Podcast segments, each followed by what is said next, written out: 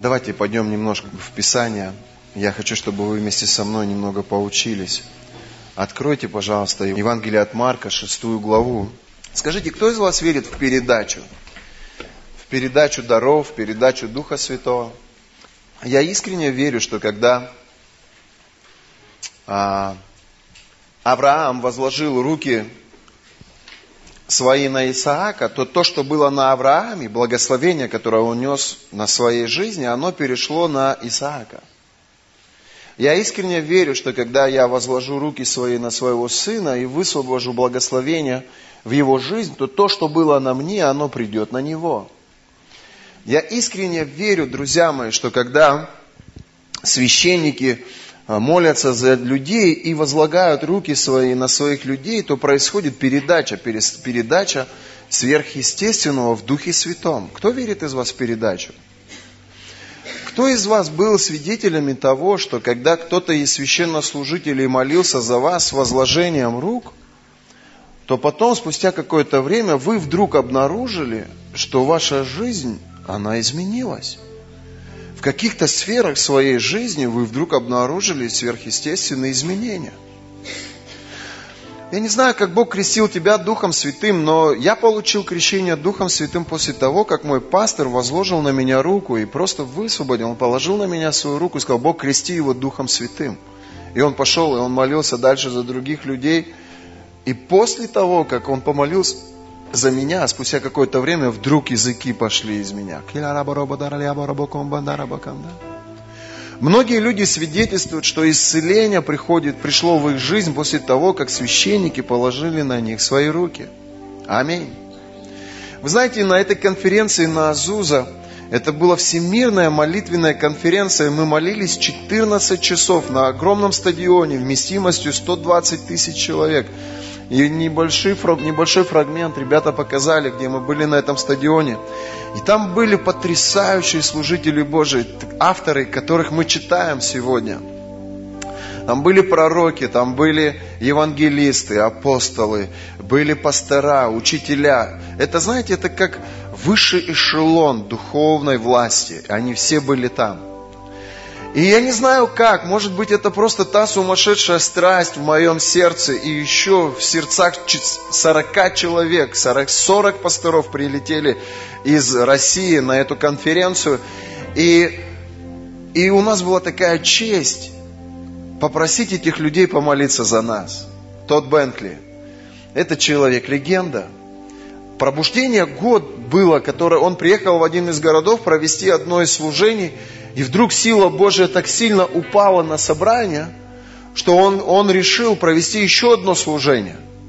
И затем еще одно служение. И затем еще одно служение. И целый год было излитие Духа Святого. Так много людей поднялись с инвалидных колясок.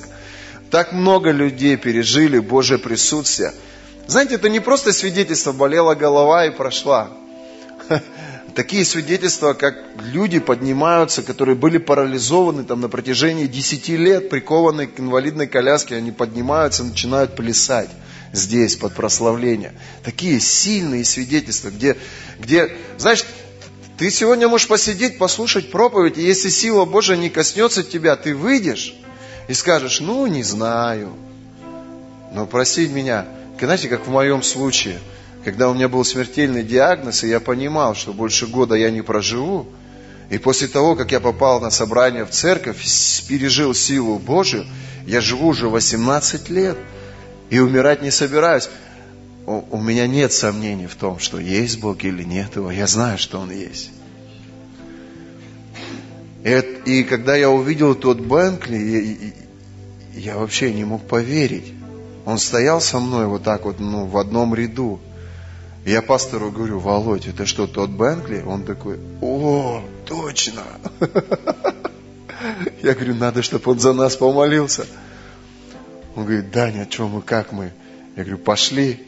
Я не знаю английского языка. Я подошел, говорю, Todd Bentley, fire. Я, все, что я знаю по-английски, там 3-4 слова. Он на меня смотрит, я говорю, Russia, Daniel. Он, о, Russia. Я говорю, God bless you, благослови меня.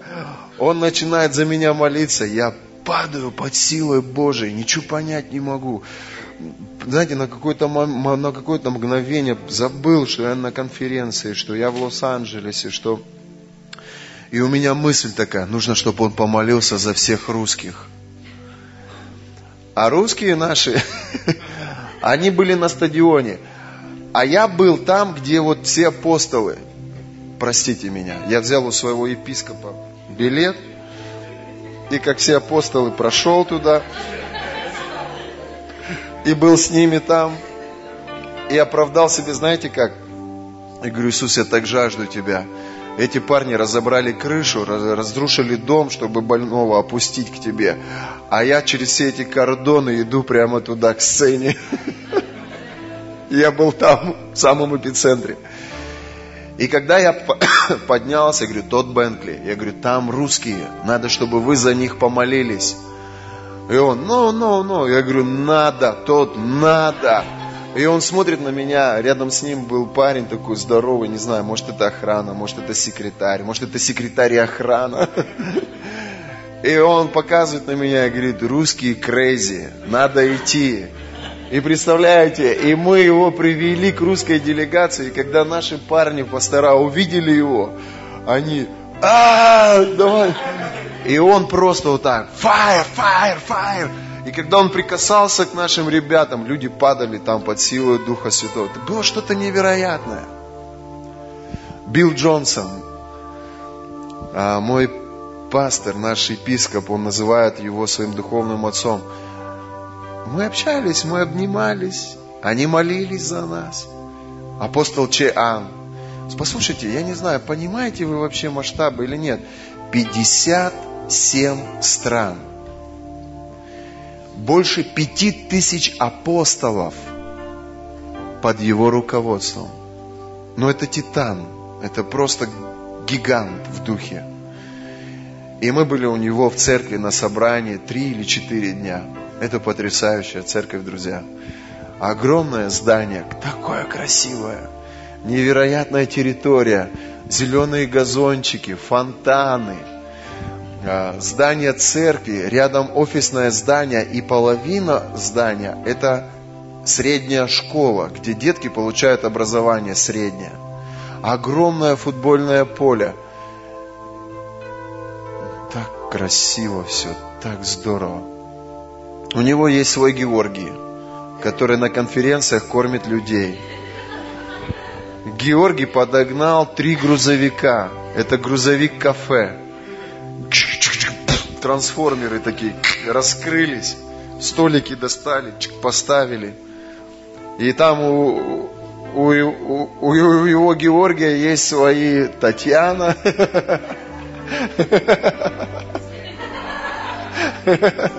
Своя команда. И они нам всем служили. И одна из них кореянка. И, и она э, была предос... ну, как бы поставлена рядом с нами, чтобы нам помогать. И она у меня спрашивает, она говорит, вы заплатили за парковку? Там в Штатах очень сложно машину поставить, вот прямо это проблема. Я говорю, да, заплатили. Она говорит, нет, нет, вы не должны платить. И я, я на нее посмотрел, и сразу увидел наших корейцев в ней. Вот такой же, знаете, смиренный дух, такой услужливый дух. И я говорю, я люблю корейцев. Она такая, да, да, я тоже люблю русских, да, да. Я говорю, не, вы не понимаете. И я достаю iPhone и показываю фотографии наших корейцев. Она такая, корейцы в России? Я говорю, да, и много. И она, когда увидела, что мы с корейцами там на фотографии, она от меня не отходила.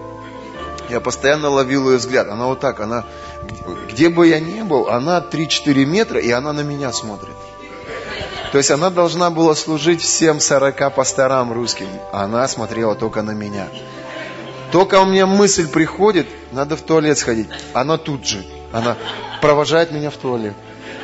Только мысль пришла, надо э, там, например, в магазин пройти, она тут же, все, она, она уже читает мои мысли. Это было что-то, это потрясающе. И апостол Чиан, он молился за нас возложением рук. Вы знали, вы слышали кто-нибудь о пробуждении в Торонто? Джон Арнольд и его супруга, они молились за нас. Знаете, ей уже 70 лет, но она выглядит как моя жена. И она увидела меня, она говорит, иди ко мне.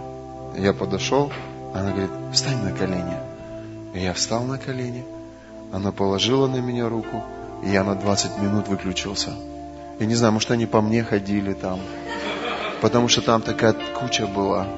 И я не знаю, ну, я, меня 20 минут не было. Я где-то был, не знаю где, но не с ними.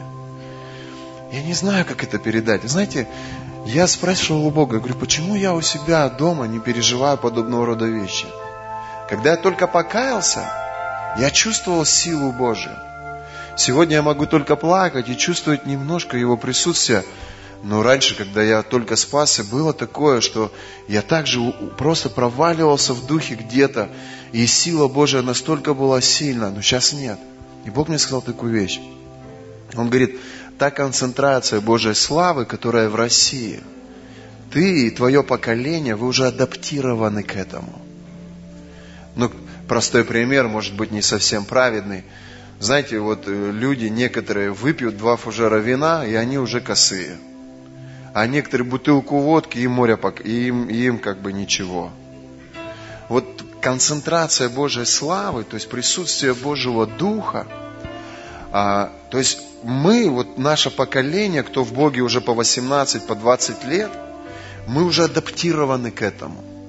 Когда приходит новообращенный в эту атмосферу Божьего присутствия, у него слезы текут, сердце сокрушается. Он говорит, неужели вы не чувствуете то, что чувствую я? Почему вы так равнодушны? Ведь, ведь невозможно быть равнодушным в, таком, в такой атмосфере. Я помню, Настя, она полгода ревела. Только зайдет, все, слезы потекли. Оля вообще год плакала. Помнишь, в, первом, в этом здании, я помню, только заходит, слезы текут. А потом этого нет. Но Божье присутствие-то, оно никуда не ушло. Оно как было, оно так и есть здесь. Но ты адаптирован уже к этому. И тебе нужно больше. И я спросил, а почему здесь, в Штатах, вот у пастора Чиана, такое присутствие. Мы только зашли, идет поклонение. Поклонение идет на английском языке. А у меня слезы текут, я не могу остановиться. Внутри духа, знаете, как спазм аж вот так. Я говорю, думаю, что такое? Потом, когда мы разговаривали с Билл Джонсоном, он говорит, он говорит, ребят, вы не понимаете, говорит, я в шестом поколении верующий. То есть я родился в семье коммунистов. Я пришел к Богу, когда мне было 23 года. Мой сын, он родился в семье верующих. Он во втором поколении верующий. А Билл Джонсон в шестом поколении. Он говорит, а моя жена в седьмом поколении. То есть это уже 700 лет. То есть эта семья 700 лет в церкви. Ну, примерно, плюс-минус. И он говорит, то, что я взял с материнским молоком, почтение к Богу, почтение к священникам, верность к церкви, откровение о десятине. Почему нет проблем в финансах? Потому что они вот с такого возраста десятую часть Богу отдают. У них нет вопросов дать, не дать. Развод, не развод. Обман, не обман. У них этого нет. А, а им это переда... вера это передается из поколения в поколение. Поэтому, когда они десятую часть отделяют Богу, у Бога нет причин, чтобы удержать благо в их семье. Поэтому они рождаются в семье, где уже есть достаток – они проживают свою жизнь в достатке. И они передают этот достаток следующему поколению.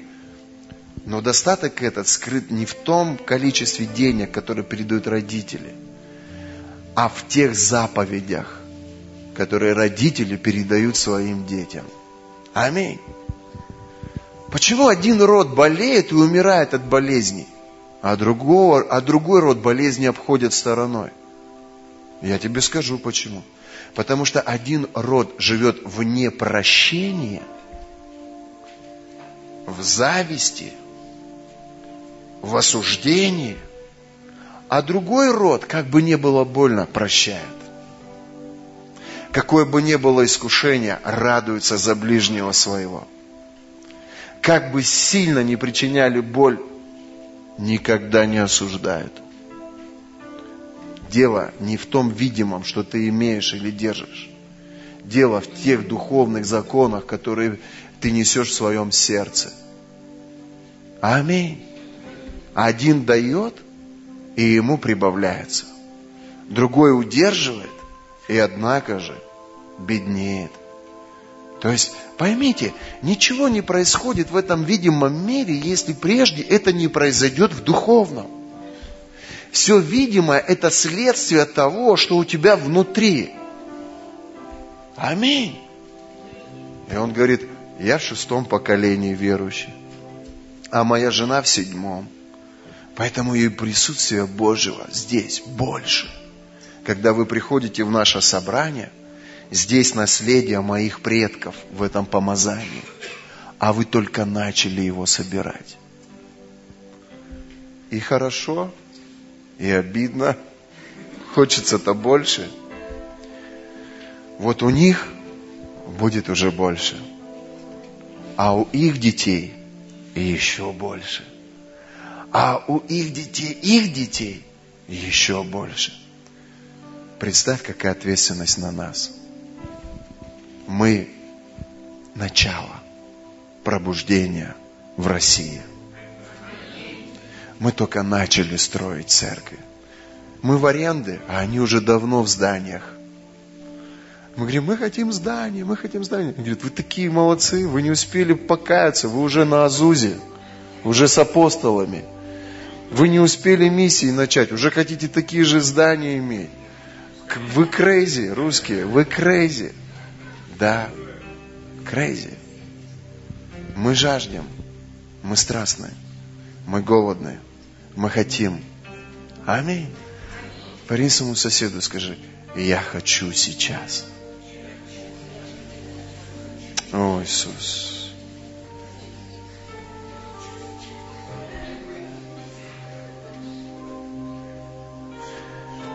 Знаете, Евангелие от Марка, 5 глава с 25 стиха. Открыли? Кто открыл, скажите Аминь. Смотрите историю одной женщины, которая была больна. Одна женщина, которая страдала кровотечением 12 лет. Много потерпела от многих врачей. Источила все, что было у нее и не получила никакой пользы, но пришла еще в худшее состояние. Услышавший об Иисусе, подошла сзади в народе и прикоснулась к одежде Его, ибо говорила, если хотя к одежде Его прикоснусь, то выздоровлю. Вы знаете, эта женщина, она была, она была больной, у нее были проблемы с физического характера, у нее была болезнь. И никто из людей не мог помочь. Библия говорит, что она прошла через многих врачей и, и практически все свое состояние, которое было, она отдала, но никто не смог ее исцелить.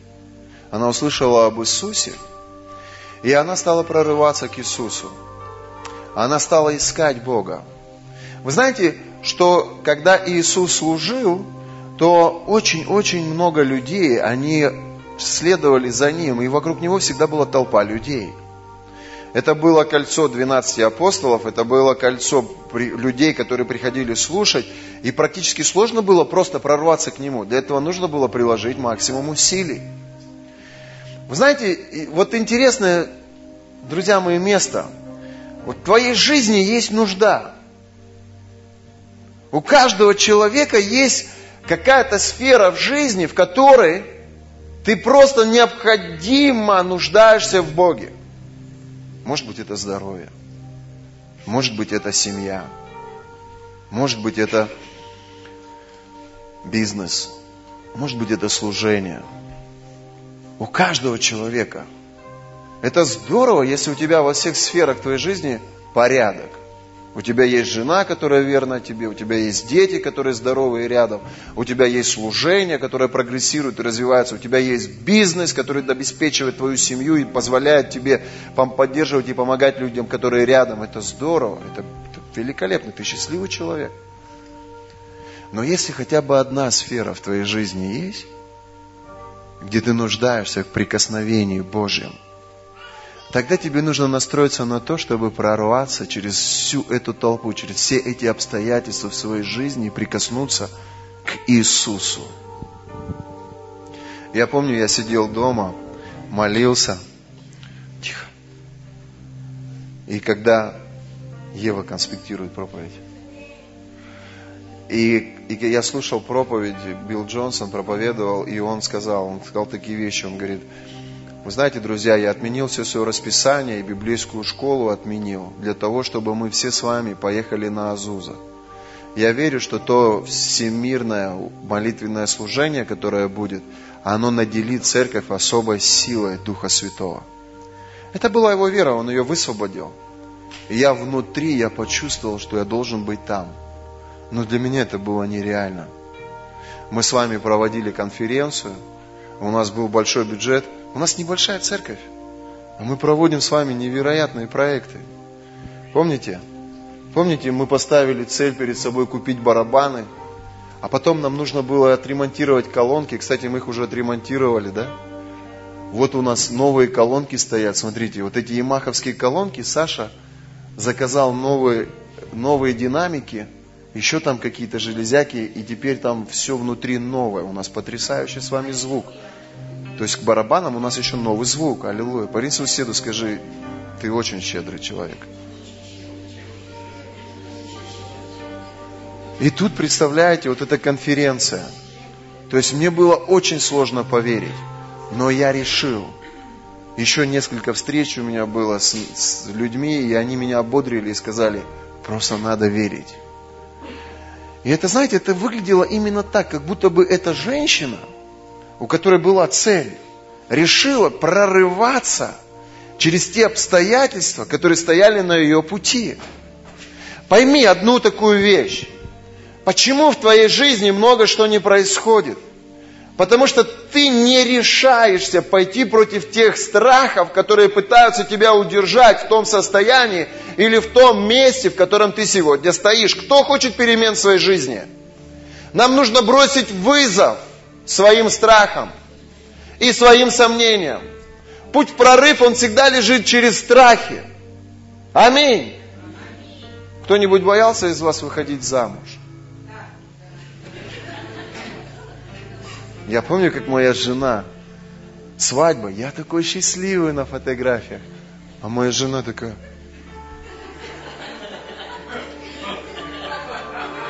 как будто ее перетянули и дышать ей невозможно, нет сил. А я потом говорю, Вика, ты что такая напряженная? Она говорит, я боялась. До момента, пока вот не одели кольцо на палец. Я просто говорю, а что боялась, что я убегу? Она говорит, нет. Просто, говорит, боялась. А как я боялся перед тем, как поехать сюда на миссию? Я, я вообще, я был парализован страхом. Пойми, путь в твой прорыв, он всегда лежит через долину страхов и сомнений. Ты не сможешь миновать это. Но вот одно, ты остаешься парализованный на месте и смотришь, как другие рядом прорываются. И другое, ты а, была не была. И идешь туда к апостолам. И идешь туда прямо в пекло. Аминь. Скажи, я за пекло. Пусть я лучше буду в шрамах, но в его славе. Чем целенький, толстенький, не тронутый обстоятельствами, но в бесславии. Аминь. Хорошее слово. Я бы поаплодировал Иисусу.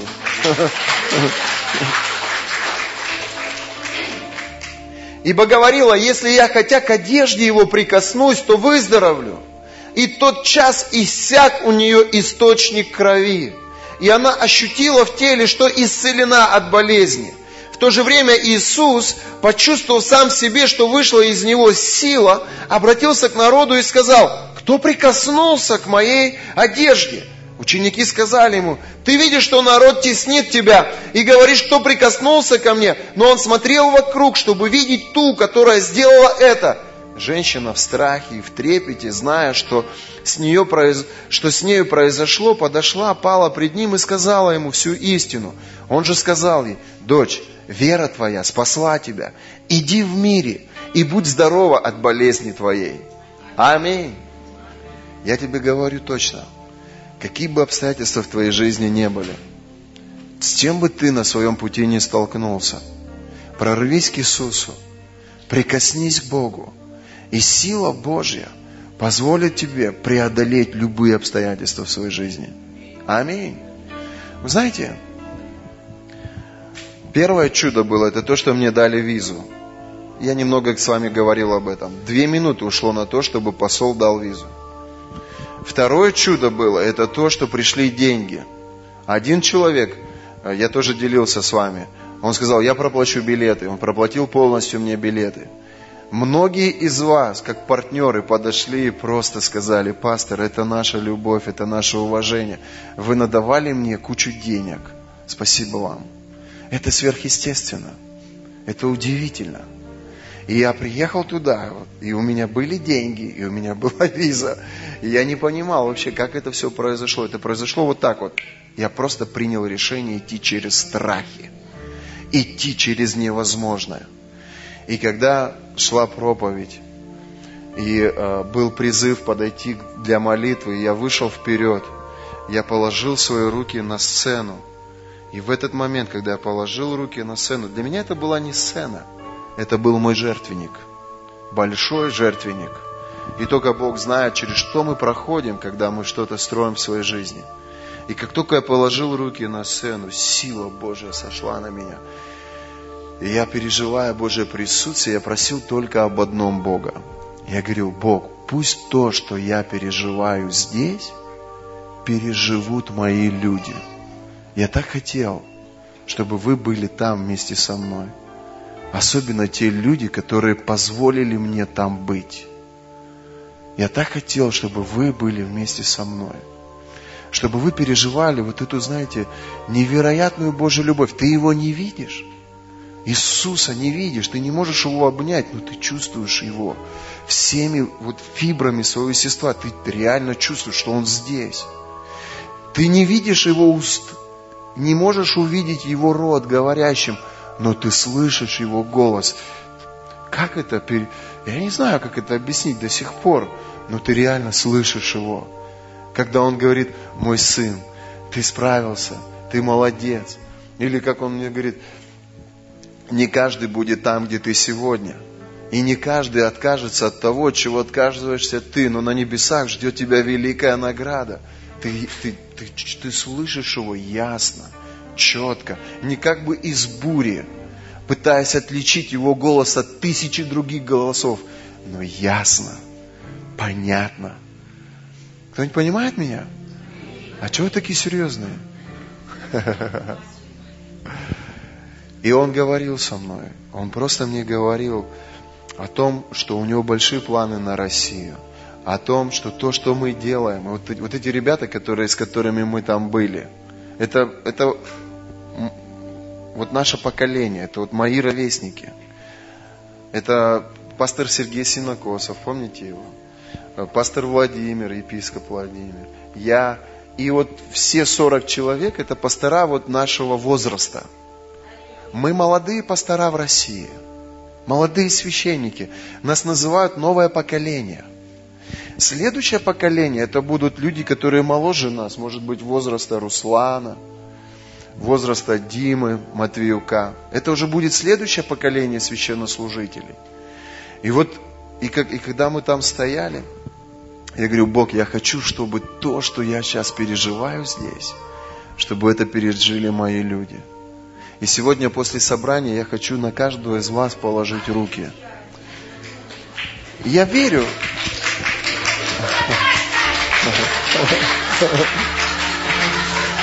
Я верю, что может быть видимых каких-то вещей может и не быть. Знаете, как вот в, в, у меня, например, проповедь шла, мы помолились, на меня руки положили, высвободили мою жизнь. А потом, когда я пришел в свой ряд, и в конце проповеди, когда стало играть поклонение, вот тогда Божье присутствие стало на меня сходить. То есть видимых вещей может и не быть. Не, не ожидай, что ты можешь упасть. Кто-то, может быть, упадет, кто-то нет. Не ожидай, что ты будешь смеяться или плакать. Кто-то, может быть, будет плакать и смеяться, а кто-то нет. Дело все не в проявлениях. Дело все, примешь ли ты верой это или нет. Кто из вас верит, что Иисус был распят две тысячи лет назад на кресте? А кто верит, что Он был воскрешен силой Духа Святого? Вы знаете, чем отличается христианство от сектант, от, от, э, от сатанистов? Сатанисты, они верят, что Иисус был, что Иисус умер, но они убеждены в том, что Он остался мертвым. А христиане, они верят, что Он был, что Он умер, и что Он воскрес, и что гробница была пустая. И почему христианство сильнее любой секты? Потому что во Христе Иисусе наш Бог – это единый Бог на всем свете, который воскрес из мертвых и который победил силу смерти. Вот почему наркоманы, вот почему алкоголики, вот почему люди, на которых общество ставит крест, силой Духа Святого поднимаются, потому что сила воскресения – это удивительная сила, которую победить не может никто. Она поднимает людей из их брения. Вот почему семьи, которые, на которых был крест, где муж и жена осознанно заявляли, что мы не будем жить, мы разводимся, все, мы не, не созданы друг для друга. И когда сила воскресения приходит в их брак, они возрождаются, они вновь их брак возрождается. Это как ваза, которая упала и разбилась, развалилась на мелкие кусочки. Сверхъестественно, Духом Святым вновь восстанавливается – и когда ты берешь эту вазу, и, и ты видел ее разбитую на мелкие кусочки, и ты наливаешь в нее воду, и ставишь в нее прекрасный букет, ты понимаешь, Иисус жив. Аминь. Дим, эта ваза, это ты, твоя прекрасная супруга. Содержимое этой вазы, это та благодать, которую ты черпаешь в этой церкви. А цветок в этой вазе – это Даня, которого вы родили, в будучи во Христе Иисусе.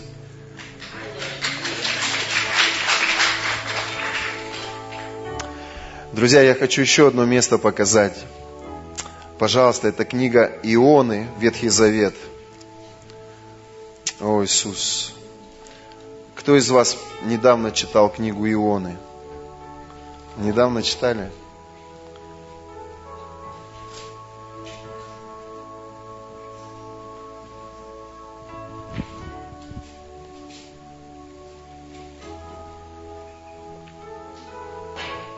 Книга Ионы. Я хочу, чтобы мы с тобой сейчас немножко уделили внимание Слову. Давайте с первого стиха почитаем. «И было слово Господня к Ионе, сыну Амифиину». Давайте вместо слова, вместо имя Иона будем ставить свое имя. «И было слово Господня к Инге, дочери Амафиину, или «И было слово Господня к Славику, к сыну Дмитрия. Встань, иди в находку, город великий, и проповедуй в нем, ибо злодеяния его дошли до меня. И встал Славик, чтобы бежать в находку. А, нет, чтобы бежать... Да что ж партизанск, Лос-Анджелес к звездам Голливуда от лица Господня. И пришел он в Америку и нашел корабль, отправившийся туда, и отдал плату за провоз, и вошел в него, чтобы плыть с ним в Арсис от лица Господа. Но Господь воздвиг на море крепкий ветер, и сделалась на море великая буря, и корабль готов был разбиться, и устрашились корабельщики, и стали бросать в море кладь с корабля, чтобы облегчить его от нее. И он же спустился во внутренность корабля, лег и крепко заснул. Вот нервы у мужика. То есть, обратите свое внимание, вот сейчас Слово Божье не к младенцам, оно ко мне и к нашей церкви, к людям, которые во Христе уже больше года. Это слово, которое я получил там. Бог коснулся меня. Бог сказал мне одну очень важную вещь. Когда я пережил это, я задал Богу вопрос. Знаете, два переживания. Первое на конференции у апостола Чиана, и второе переживание. А, тот Вайт проповедовал, и это Азуза. И Бог мне показал такую вещь. Первое. Бог мне сказал, ты человек веры, как эта женщина, которая прорывается через страхи. Невозможное – это наша мишень. То, что реально для нас, как для человеков, для нас это не интересно. Для нас интересно то, что нереально. Нас возбуждает то, что невозможно. Нас привлекает то, что глядя на что, мы понимаем, что наших человеческих ресурсов недостаточно, чтобы это получить или чтобы это сделать. Аминь. Вот это для нас мишень. Да, мы не от мира сего. Да, мы крейзи. И люди, которые живут естественными человеческими законами, они смотрят на нас, они нас понять не могут и осуждают нас. Они смотрят на нас, объяснить нас не могут и поливают нас грязью. Но мы такие. Мы люди неба. Мы люди царства. Мы люди его мечты. И нас много. И мы все разные. И кто-то в кедах проповедует, а кто-то в туфельках. И кто-то проповедует в рясе, с крестом, а кто-то в джинсах и в рубахе. Да дело не в этом. Дело вот здесь. Какое сердце. И у того, кто в кедах проповедует, будет, будет аудитория в кедах. А у того, кто в рясах проповедует, будет аудитория в рясе. Да дело не в видимом. Все дело в невидимом. Все дело в ценностях. Все дело в заповедях. Все дело в законах. Вы знаете, этот разорванный, разделенный мир сможет объединить только объединенная церковь. И сегодня приходит то время, когда все церкви, они будут объединяться силой Духа Святого. Православные, католики и протестанты будут проповедовать одно послание. Просто время Божие пришло объединить этот разорванный мир объединенной церковью. Аминь. Иона получил призыв проповедовать Евангелие, но он побежал от этого призыва. И с чем он столкнулся? Он столкнулся с обстоятельствами. Библия говорит, Бог поднял бурю. То есть, пойми, сегодня ты пережил Божье присутствие – ты получил крещение Духом Святым. Бог привел тебя в потрясающую церковь. Я, я, это не гордость, но я тебе хочу сказать, может быть, это будет нескромно, но один из ведущих лидеров здесь, в Приморье, это пастор Данияр. Он сказал, что наша с тобой церковь самая прогрессирующая церковь на Дальнем Востоке. И это многом говорит. Один из ведущих лидеров, один из уважаемых лидеров духовных здесь, в этом регионе. Он сказал, что в Находке церковь христианской жизни – это самая прогрессирующая церковь на Дальнем Востоке. То есть эти люди, они видят, возможно, то, что мы не видим. И они уже видят нас большой и очень плодород, плодотворной церковью. Аминь. Мы это только чувствуем здесь. Мы только предвкушаем это. А люди, которые имеют опыт, они уже видят предпосылки в нашем поведении, в нашем характере, в нашем отношении. Они видят, что эти люди, они самые прогрессивные. И заметь, друзья мои, когда Иона получил призыв идти проповедовать, он стал отклоняться от этого призыва. Бог говорит тебе, делись на своей лестничной площадке словом. И ты говоришь, ну как же я буду говорить? Ведь подумают, сектант какой-то. Ведь сегодня наше традиционное православное мышление, оно не вмещает в себя протестантское мышление, протестантское движение. Вы знаете, что мне понравилось в Соединенных Штатах? Это единственное, что мне там понравилось, поверьте. Нет, еще мне дороги у них понравились. Знаете, что мне понравилось? Они вообще не знают, кто такие православные. Они знают католиков и протестантов. А кто православ? А кто православ? Православный? Я думаю, ну надо же, свободные люди. То есть у них нет вот этих ну, предрассудков внутри, как должно проходить богослужение, или в чем должен проповедовать и священник, и так далее и тому подобное. Нету этого. А у нас это есть. И нашим людям очень сложно. Когда ты им говоришь о Христе, они на тебя смотрят и говорят, ой, говори еще, ой, с тобой так приятно, ой, как здорово. А потом, когда дело касается церкви, и ты говоришь им, мы в интерклубе, воскресенье в два часа. И у них там...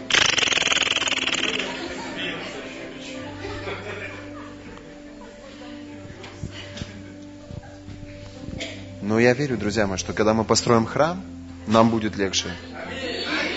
Намного будет легче. Итак, Бог поднял бурю, Бог поднял шторм. И этот шторм, это шторм, автором которого был сам Бог. Я хочу, чтобы ты облегчил немного себе свою жизнь. Человек, которого Бог призывает проповедовать, не удерживай Божье Слово. Проповедуй. И сказал друг другу, пойдем бросим жребий, чтобы узнать, за кого постиг нас эта беда. Седьмой стих. И бросили жребий, и пал жребий на Иону. Тогда сказали ему, скажи нам, за кого постигла нас эта беда? Какое твое занятие и откуда идешь ты? Где твоя страна и из какого ты народа? Девятый стих. Он сказал им, я еврей, чту Господа Бога небес, сотворившего море и сушу. Мы с вами духовные евреи, потому что отец наш Авраам. И по обетованию мы, дети Авраама, дети еврея, мы духовные евреи. Мы русские, корейцы, татары и кто мы тут еще? В духе мы с вами все евреи. Аминь. Иисус был евреем. И когда ты принял Иисуса Христа в свое сердце, как своего Господа и Спасителя, часть Божьей природы, она стала частью тебя. И поэтому сегодня ты уже не можешь рассказывать какие-то глупые анекдоты про евреев и высмеивать евреев. И поэтому сегодня внутри тебя просыпается жгучее желание приехать в Иерусалим и пройти по этим святым местам, изучив эту историю своего Бога, своего Господа. Почему? Потому что часть еврейской природы внутри тебя пришло вместе с семенем Иисуса Христа в тот момент, когда ты прочитал молитву покаяния и принял Иисуса как своего Господа и Спасителя. И он говорит, когда его спрашивают, Саша, кто ты? И Саша стоит и говорит, я, я христианин. Я верю в живого Бога. Я человек, который был прощен Божьей благодатью. То есть твоя причастность к Богу делает тебя обязанным нести Бога в жизни других людей. Я тебе скажу совершенно честно – я 18 лет верующий. Я являюсь пастором двух церквей, которые мы открыли с нуля. Вся моя жизнь, последние 11 лет, это жизнь веры. Я помню разговор с Анатолием. Анатолий очень практичный человек, очень ответственный семьянин. И он живет так, если я не буду работать, то мне нечем будет кормить семью. И если мне нечем будет кормить семью, то какой я мужик вообще? Это его восприятие мира. Когда он познакомился со мной, Толь, можно немножко? И он увидел, что мой основной труд – это духовный труд. Ну, какова работа священника?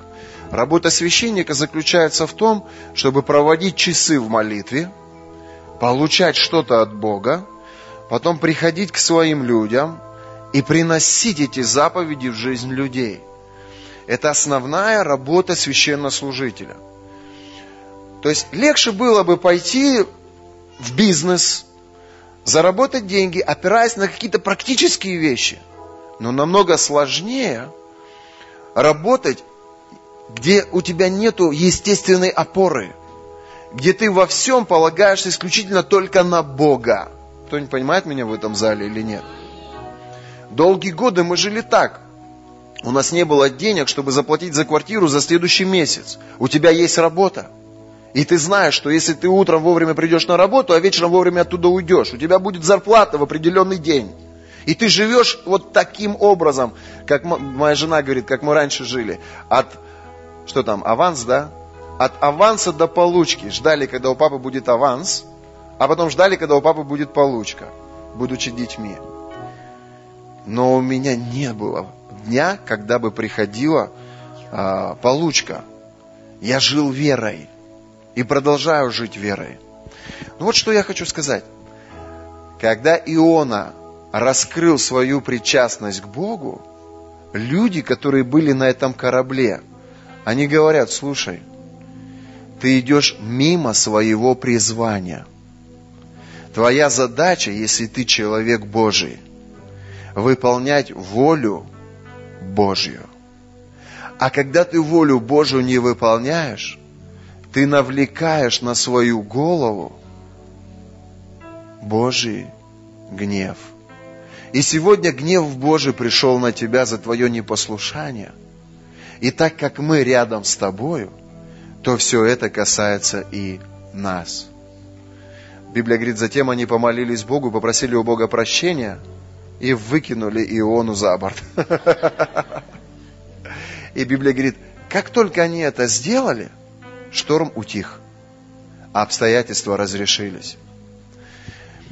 Я говорю сегодня тебе духом – Возможно, в твоей жизни поднялась буря. И автором этой бури не дьявол. Это просто недовольство или, скажем так, возмущение. Это может быть сам Бог, который пытается воспитывать тебя, который пытается убедить тебя в том, что тебе нужно осуществлять свое призвание – знаете, я всегда проповедую Евангелие. Я уже несколько лет несу Божье Слово. Но вот в чем сложность. Порой Бог показывает мне образованных и богатых людей. И говорит, иди проповедуй Слово. И я боюсь. Я вижу, как они живут, они выглядят очень самодостаточными людьми. Они образованные, они воспитаны. И по меркам этого мира, казалось бы, они счастливы. И Бог мне показывает и говорит, иди. В моем доме две семьи. И Бог уже на протяжении года мне говорит, иди. Я как только с ними встречаюсь, я вижу, что на уровне финансов, я вижу, что на уровне, а, вот знаете, вот этих мирских стандартов, моя семья на, на несколько порядков ниже их. И мне страшно. Я потом прихожу домой, и, Господи, ну, подними меня на их финансовый уровень, чтобы мне было легче. Бог молчит. Потом опять я их встречаю, у нас один во дворе бегает, у него проблемы со здоровьем.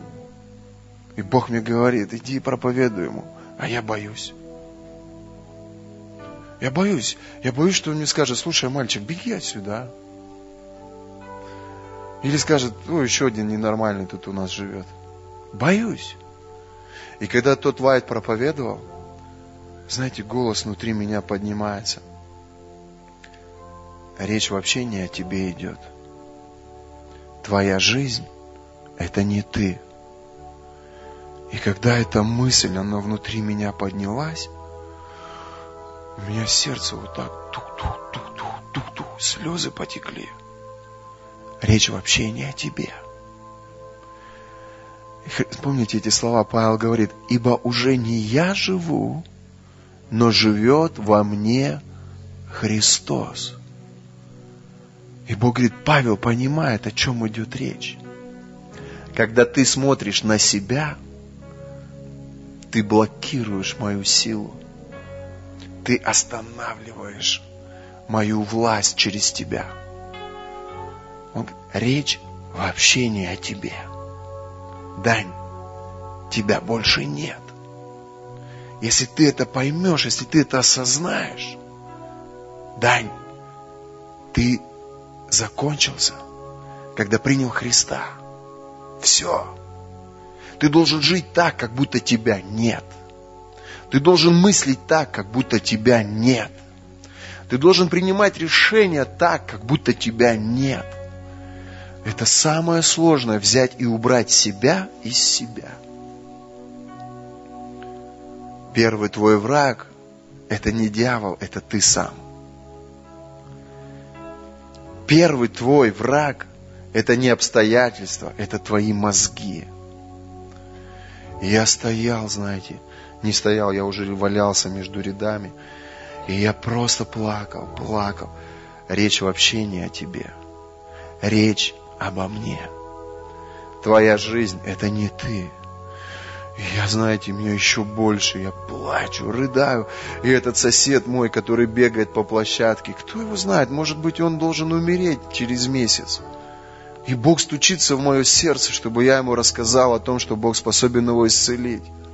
Это семья, у нас там семья в нашем подъезде, очень богатые люди. Он пьет, уходит, пьет неделями. Вот если он начал пить, все, все знают, неделю он будет в стельку бухой бизнесмен, человек преуспевающий, жена в бриллиантах, на дорогой машине, выходит, ее в глаза смотришь, а у нее там мрак в глазах, у нее безвыходность, у нее просто, знаете, вот, и, а, ей не нужно ничего, ей просто нужно, чтобы в ее семье было благополучие, чтобы он ценил ее, чтобы он уделял время детям. И Бог меня призывает им проповедовать, а я боюсь. И я когда стоял там, Бог мне говорит, твоя жизнь – это не ты. А тебе вообще речи не идет. Твоя жизнь – это все обо мне. Все обо мне. Ты должен жить так, чтобы обо мне все слышали. Легко сказать аминь. А когда ты станешь перед выбором идти проповедовать своему э, работодателю, который изменяет своей жене, и ты будешь понимать, что ты можешь работу потерять после этого, аминь. Легко сказать аминь. Когда у тебя прекрасные отношения с соседями, и он тебя ценит и уважает – но когда он напивается, он избивает свою жену, и она потом месяц из дома не выходит, чтобы сохранить его репутацию в этом городе. И если ты начнешь ему проповедовать, он по всему подъезду скажет, что у нас сектант живет. Или еще что-нибудь, или тебя обольет какой-нибудь грязью. Так как его в этом городе знают и уважают с хорошей стороны, а тебя здесь никто не знает, и одно твое слово о Христе может сломать твою репутацию в твоем доме. Легко сказать аминь.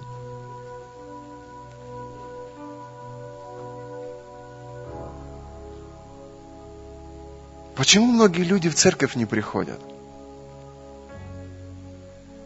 Люди, которые имеют социальный определенный уровень в этом городе.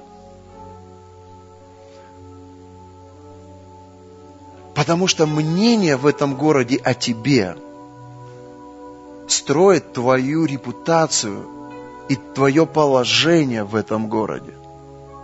Для того, чтобы сохранить свое положение, многие говорят, я ценю то, что ты делаешь, но можно мы будем говорить о Боге не в церкви, а у тебя дома за чашечкой чая? Можно я буду приходить к тебе под покровом ночи, когда весь город спит, чтобы они не увидели, что я общаюсь с тобой. Я не хочу никого обидеть. Я говорю о том, что я переживаю. Я через это же прохожу. но только на своем уровне. Я прохожу через это. И Бог там со мной говорил. Тот Вайт, я хочу его привести к нам. Я посеял большую сумму денег верой, что Бог эту жертву почтит и приведет его в мое служение. Он проповедует звездам Голливуда. Это человек, который на таком уровне. И он говорит каждый раз, когда я иду проповедовать кому-то из известных людей, я умираю тысячу раз для себя. И не все принимают Христа. Многие отвергают его. Но Сильвестр Сталлоне недавно принял Христа.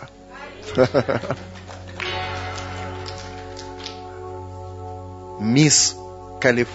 Мисс Калифорния, фотку выбрасывал. Калифорния недавно приняла Христа. Мы с ней сфотографировались. Вика увидела, говорит, ты с кем это там? Я говорю, мисс Калифорния.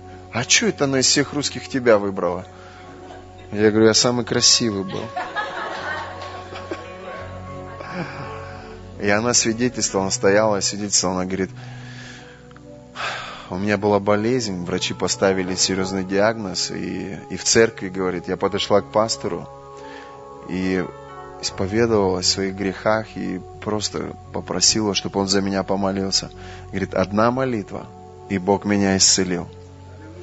И знаете, когда мисс Калифорния выходит на сцену и говорит открыто, Иисус Господь, одна часть Голливуда ее осуждает – а другая часть Голливуда просто молчит.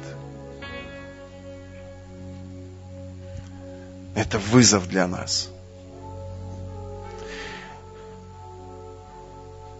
Для того, чтобы достигать умных и богатых людей, у нас должны быть мозги. Мы должны быть очень мудрыми. Мы не можем им просто говорить Иисус Господь. Мы должны что-то делать, чтобы они увидели наши искренние честные мотивы. Потому что люди, у кого есть деньги, они очень внимательны к твоему сердцу. И если вдруг они обнаруживают, что им нужны твои деньги, они тут же закрываются. Если вдруг они обнаруживают, что ты хочешь их использовать, они тут же закрываются. Потому что очень много людей – они сегодня приходят с определенными неправильными мотивами. Как у нас один человек проповедовал, встал в автобусе и говорит, покайтесь, порождение хидны. И что-то там проповедовал, проповедовал, говорил, говорил. Один мужчина встал, взял его за шкирку, вытащил из автобуса, под колесо его засунул автобуса. Говорит, надоел. Тот приходит весь побитый, помятый в офис. Говорит, я, я говорит, пострадал за Христа. Потом рассказывает эту историю. И я думаю, думаю, ну глупо так проповедовать Евангелие. Осуждать людей нельзя. Мы не несем суд. Мы несем благодать. Аминь. Давайте быстренько посмотрим на Иону.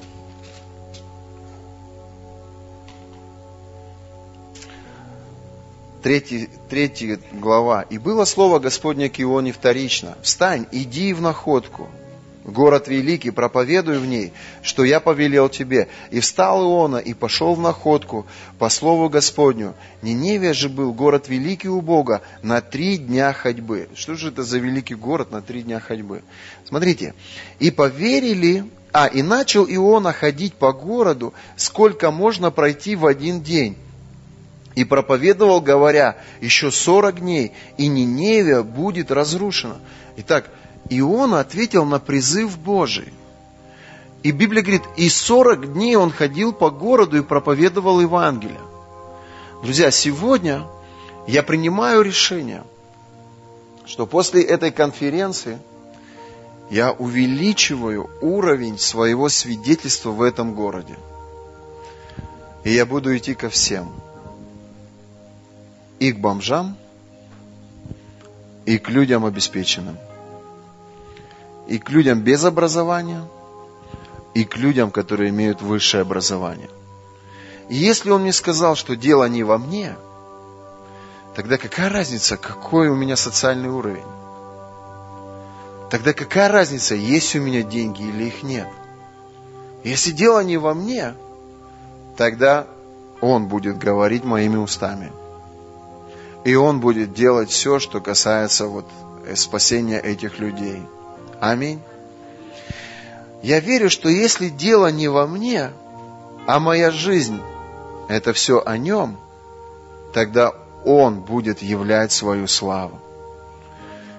Я должен принять решение и вытащить себя из себя. Ты можешь отречься от себя? Ты можешь умереть для себя? Если ты это сможешь сделать, ты достигнешь самого высокого духовного уровня. Это точно. Потому что враг номер один для нас – это мы сами. Аллилуйя. Прославление, пожалуйста, выходите.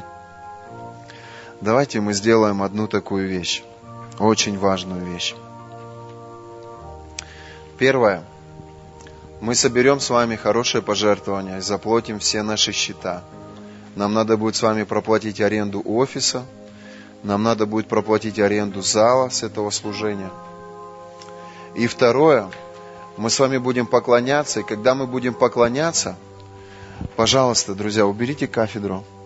Когда мы будем поклоняться, я прошу всех людей, кто верит в передачу, пожалуйста, просто вот так вот потихонечку проходите, и я помолюсь за каждого. Просто руки положу на вас.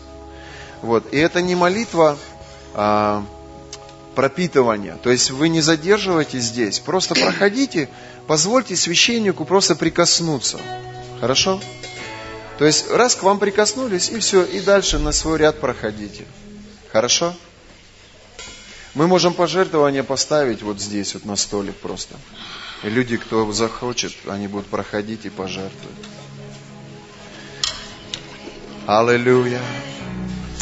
Дорогой Иисус, я благодарю Тебя за то, что Ты открываешь нам такие важные вещи. Дело не во мне, все дело в Боге. Уже не я живу, но живет во мне Христос. Отец, во имя Иисуса Христа, помолись немножко. То время, пока прославление поднимается, помолись чуть-чуть. Господь, мы видим огромные массы спасенных Твоей благодатью людей. Мы видим людей исцеленных. Вы, кстати, прямо сейчас, знаете, друзья, я чувствую в правом подреберье, вот кто-то испытывает такую острую боль прямо сейчас. Просто положи свою руку в область своей печени. Отец, что бы это ни было, что бы это, вот как-то вот, знаете, вот где печень и желудок, вот сюда где-то. Отец, я молю Тебя во имя Иисуса. Пусть Твоя исцеляющая сила пройдет через все это тело, Прямо сейчас, во имя Иисуса, пусть эта буря утихнет, Господь. Пусть здоровье будет полностью восстановлено. О, может быть, ты видишь себя в образе Ионы. Может быть, ты видишь, как буря поднялась, и ты, и те люди, которые рядом с тобой, они подвергнуты испытаниям этих обстоятельств. Возможно, ты слышишь в своем сердце призыв, как это слышал Иона. Возможно, Бог показывает тебе ту сферу, где ты должен влиять как человек Божий, но ты избегаешь этой ответственности. Возможно, это как в моей жизни. Бог показывает тебе людей, которые намного сильнее тебя в этом мире. Возможно, более грамотные, возможно, более обеспеченные. И ты смотришь на себя, и ты скован страхом. Возможно, Бог говорит тебе о каких-то шагах веры в сфере твоей семьи. Или о каких-то шагах веры в сфере твоих финансов. И ты парализован страхом. Ты скован сомнениями. О, прямо сейчас прими решение убрать свое «я». Прямо сейчас прими решение отказаться от своего собственного «я». Господь, дело не во мне. Все дело в Тебе, Бог. Моя жизнь – это не я. Моя жизнь – это о Тебе. О, Дух Святой, приди, разрушь всякое ермо, что связывает нас. Сила Божья, приди, Дух Святой,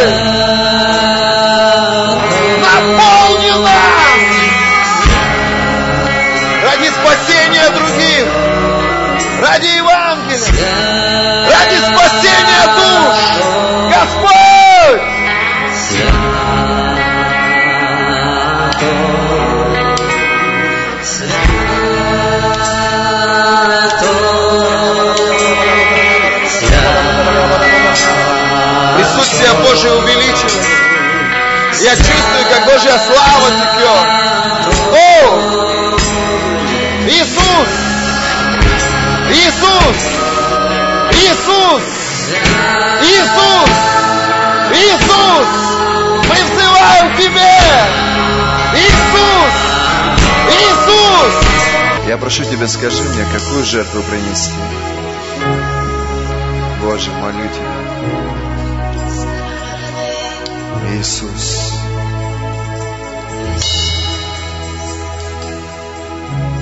Давайте, друзья, приготовим жертву для Иисуса.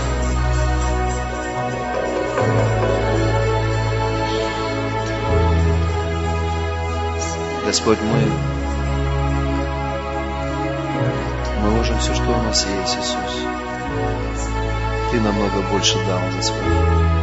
И в Твоей власти будут завтра деньги или нет. Будет завтра здоровье или нет. Будет завтра работа или нет. Поэтому, Отец, мы жертвуем, Господь, и просим, чтобы Ты приумножил каждое семя, чтобы Ты благословил, Бог, каждую жертву, Отец.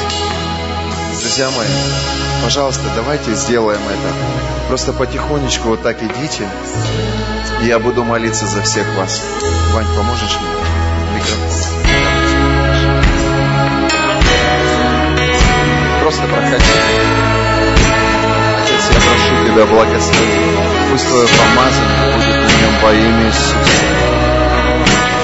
Господь, я молю Тебя, благослови и рассеяние сомнения, всякое неверие, Господь, во имя Иисуса. Бог, я прошу Тебя, который Ты нам дал, высвободится в моей жизни во имя Иисуса. Боже, благослови.